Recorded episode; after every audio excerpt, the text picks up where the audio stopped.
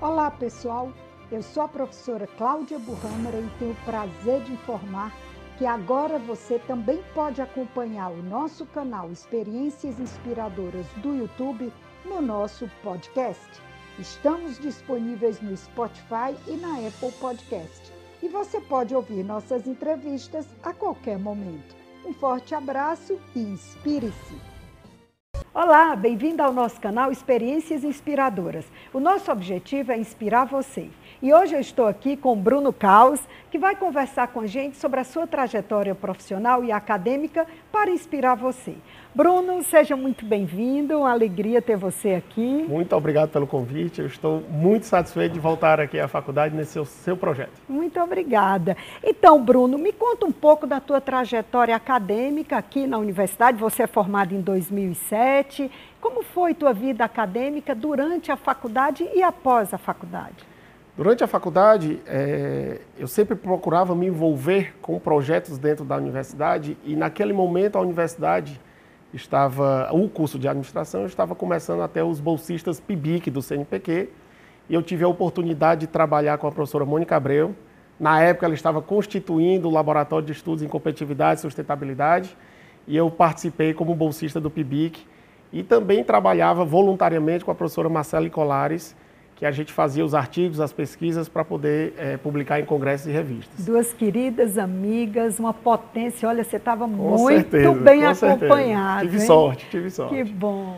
Então, na época, a, a, comecei a, a, minha vida acadêmica efetivamente ainda na, na graduação como bolsista PIBIC.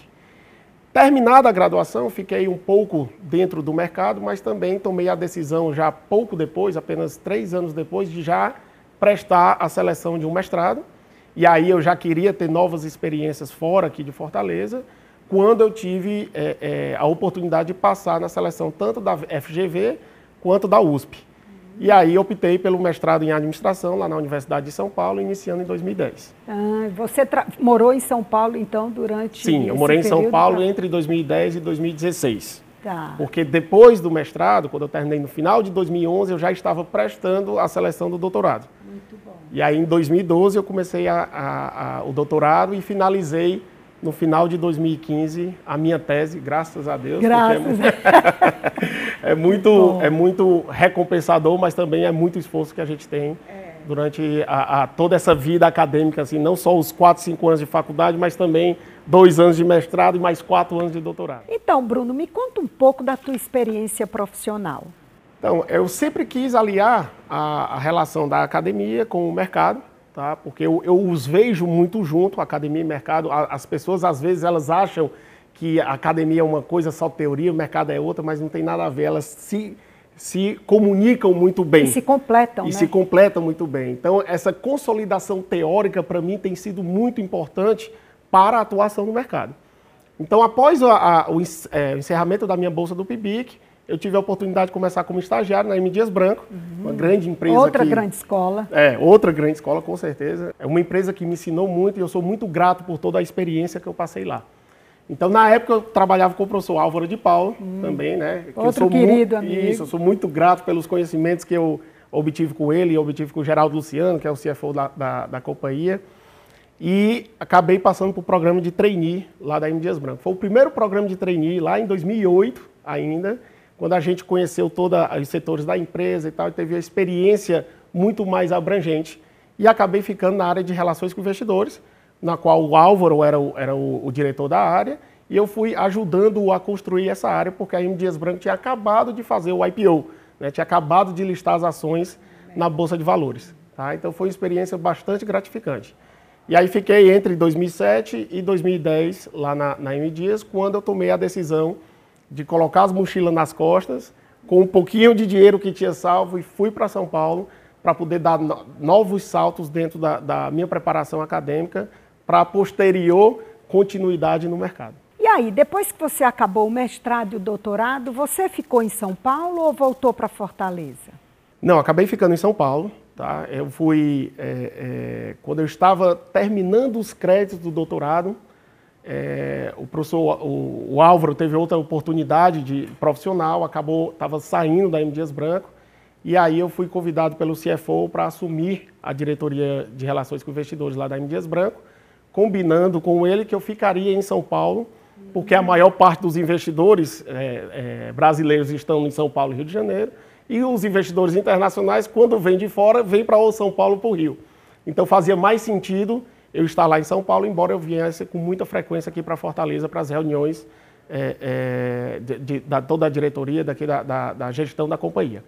Então ainda fiquei em São Paulo até 2016, quando eu tive um outro convite para virar o CFO da Apivida, que é uma empresa no setor de saúde, totalmente diferente do que eu estava acostumado, experiência bastante nova e rica, mas uma empresa que está se preparando para dar seus saltos de crescimento fora da região Norte e Nordeste, está se preparando para listar suas ações no mercado e continuar esse ciclo de crescimento que ela vem desempenhando ao longo dos últimos anos. É, falando de Apivida, a gente percebe que ao longo do tempo a Apivida vem como se reposicionando no mercado.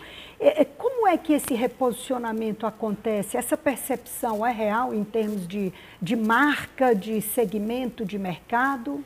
Com certeza, ela é real. A empresa ela tem é, é olhado muito para dentro de casa, olhado muito para a sua marca, vendo que o seu modelo de negócio é bastante vencedor, porque no setor de saúde nós temos dois modelos de negócios básicos. Ou você é uma seguradora de saúde, ou você é um plano de saúde. A seguradora de saúde é quando faz o reembolso, ou você passa lá no médico, na consulta, na, nos exames. A operadora de plano de saúde, ela tem como foco, que é o caso da Apivida, a verticalização dos serviços, ou seja, nós temos hospitais próprios, clínicas próprias, é, centros de diagnóstico de imagens próprios que a gente provê o serviço para o cliente. E a Apivida tem cada vez mais olhado para é, a qualidade do serviço, sabendo da importância da satisfação do cliente, tem investido centenas de milhões de reais na sua infraestrutura própria. Hoje já atingimos 23 hospitais, vamos terminar o ano com 25. Nós já atingimos 75 clínicas, 66 unidades de diagnóstico de imagem espalhados no norte e no nordeste do Brasil. E ao mesmo tempo que nós estamos trabalhando nessa, nessa, nesse crescimento da companhia, nós estamos nos estruturando para dar saltos de crescimento maior em outras regiões do país. Como é a teoria na prática? Como é que você consegue lembrar dos ensinamentos das universidades pelas quais você passou no seu dia a dia? A consolidação teórica, ela te prepara muito mais para todos os teus desafios profissionais. Esses conhecimentos obtidos, ele te prepara para uma discussão mais profunda de diversos temas, tá? Ele te prepara é, do ponto de vista de, de técnicas analíticas que você obrigatoriamente tem que ter para fazer o mestrado, para fazer o doutorado. E ela te, é, a teoria e os cursos em si acadêmicos, eles te preparam muito mais para ser questionador dos porquês das coisas eu não, eu, não, eu não me contento simplesmente aceitando que uma coisa é feita de uma forma tal. Eu quero saber o porquê disso aí, é, entender se isso faz sentido ou não, linkar o conceito teórico para que a gente possa executar na prática. E, e, até a partir daí, a partir desses questionamentos, gerar novas possibilidades, gerar mais criatividade, porque se você não questiona, você não inova, não, não é inova. isso? E isso é muito importante porque a dinâmica do mercado, que é um pouco diferente da dinâmica da, da, da academia, é, na dinâmica do mercado você está sempre tendo coisas novas aparecendo, principalmente nessa época de tecnologia, é, é, de desenvolvimento, de inovação, etc. E essa base conceitual que você tem te ajuda muito mais a seguir essa evolução é, de inovação, essa evolução de conceitos, e você, de alguma forma, tentando contribuir também para inovar esses conceitos, questionando os porquês e vendo novas formas de, de trabalhar diversos assuntos. É, eu, eu, vejo hoje em dia as empresas muito centradas no. Assim, não há saída fora do tripé pessoas, processos e tecnologias, né? E, você conseguir ajustar esses elementos, né? Esses pés desse tripé é, é o, o, caminho para você obter sucesso no mercado. É, isso é, é uma das percepções que a gente tem em qualquer negócio que lida com o consumidor final, como varejo, como é plano de saúde, né? Com certeza. Eu acho que em qualquer empresa esse tripé é importantíssimo. E aí você me lembrou até uma coisa que é interessante para falar para o, os nossos alunos ou futuros alunos. Né?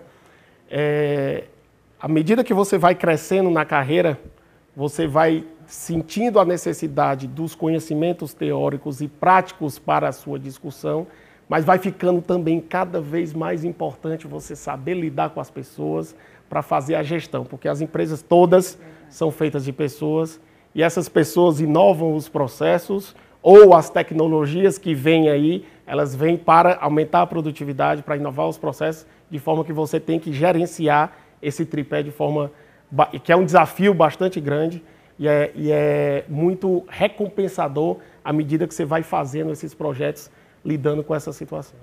Que conselho você daria para quem está ainda na faculdade?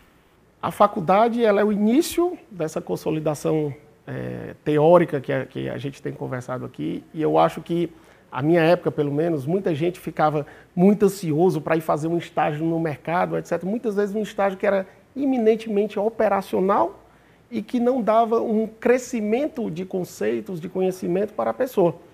Enquanto isso, a faculdade está aí com projetos, com bolsas, é, projetos de, de, de em, inclusive em outros centros lá. Eu me lembro que na época que eu estava aqui, eu participei de um projeto social é, lá com o NUCOM, que é o Núcleo de Psicologia Comunitária lá da, da, da área de psicologia.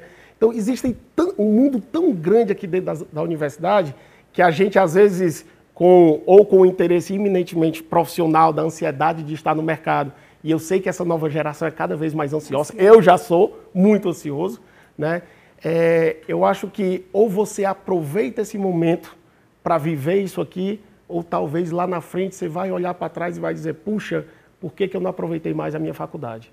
O momento é esse para você buscar esse conhecimento, para você buscar o relacionamento e para você crescer pessoalmente e se preparar para o seu futuro profissional. É interessante. A universidade não é só sala de aula, né? A gente tem que aproveitar o ensino, mas também a pesquisa, a extensão. Fazendo um bate-bola rápido aqui com você. Um professor. Eu acho que o professor é, é ele tem que ser dinâmico. Eu acho que o grande, eu leciono também, eu não, acabei não falando aqui, mas eu sou professor de finanças lá da Fundação Instituto de Administração, lá da FIA, né, em São Paulo. Então, é, é, o grande desafio que a gente tem é não é só ter o conhecimento dentro é, é, para poder passar para os alunos, mas também a forma que você vai passar e interagir com esses alunos. Então, para mim, o professor não só tem que ter o conhecimento técnico da área, mas tem que ser dinâmico para interagir e contribuir para o conhecimento das, dos seus alunos. Um aluno. Um aluno tem que ser. É, não pode deixar de ser interessado e disciplinado. Porque o que acontece muito com os alunos é só estudo um pouco antes da prova. Se você tem constantemente a disciplina dessa interação com a faculdade, fazer os trabalhos, exercícios, o que quer que seja, essa disciplina ela vai te levar muito mais longe do que apenas deixar tudo para a última hora, como os brasileiros tanto gostam. Se eu soubesse.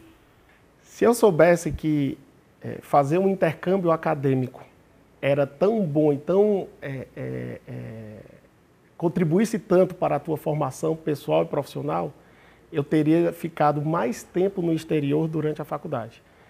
Outra coisa que é importante para, para, para, os alunos atentarem: faculdade tem convênio com universidades do mundo inteiro. Você foi para qual universidade? Eu fui para a Universidade Politécnica de Valência ah. e passei seis meses lá. E hum. se eu soubesse que essa experiência era tão recompensadora, eu tinha ficado com certeza um ano um lá, ano. principalmente na Europa, porque ela te dá não só é, é, o engrandecimento é, acadêmico das faculdades, etc., da experiência, mas um engrandecimento cultural muito forte, que aquele país é uma história ao ar livre. É. Aquele país não, desculpe, aquele continente aquele... é uma história ao ar livre. E quando eu puder, quando eu puder, eu vou sempre contribuir para a faculdade, porque eu acho que é, o mínimo que a gente pode fazer em, em, agradecimento a todo esse período que a gente tem na faculdade é ajudar no que a gente pode ajudar. Eu não estou falando necessariamente de uma ajuda financeira, mas em sendo convidado para eventos participar, contribuir com eventos, com a formação do pessoal. Se eu puder fazer isso, eu sempre farei. Com a Faculdade de Administração da UFC, com a Universidade de São Paulo, todas eh, as faculdades e os professores que contribuíram para a minha formação profissional. Bacana. Emociona ouvir vocês, sabe? Essa maturidade, sabe? Quando a gente lembra de vocês em sala de aula, como os meninos, e hoje a gente vê um homem, um gestor, é muito gratificante. Eu quero só posicionar uma coisa que eu aprendi com você na sala de aula, quando você estava lecionando a matriz BCG, a tal da vaca leiteira, que você contou a sua experiência do doutorado lá na FGV e a, na banca do doutorado, o professor perguntou se é, achava que a sua tese ou a dissertação, não me lembro, é, estava uma dissertação boa, etc. E você falou assim: eu não sei se ela está boa ou se não está, mas eu fiz o meu, meu melhor. melhor. E isso me marcou e eu estava lembrando disso esses que dias quando você me convidou, linda. porque em tudo que eu faço eu posso não ser fazer de forma excelente, mas eu busco fazer o melhor para aquilo. Muito bacana. obrigado por esse ensinamento. Coisa linda, você me emociona. Muito obrigada, Bruno. Uma alegria, que bom saber que essa frase ficou. E essa é, é, é, essa é a lição, né? Fazer o melhor de si, dar o melhor de si. É a melhor forma de você vencer dificuldades, vencer as, as, os problemas que a vida às vezes nos coloca, né? E a gente acaba é. com essa força superando tudo, né? Às vezes é doloroso, mas é. sempre é recompensador. É isso. Isso mesmo. é que importa. Gente, eu espero que vocês tenham se inspirado como eu me inspirei. Quem ganha mais nessa entrevista somos nós. Muito obrigada. Se inscreve no nosso canal, curte, compartilha e até a próxima oportunidade. Obrigada.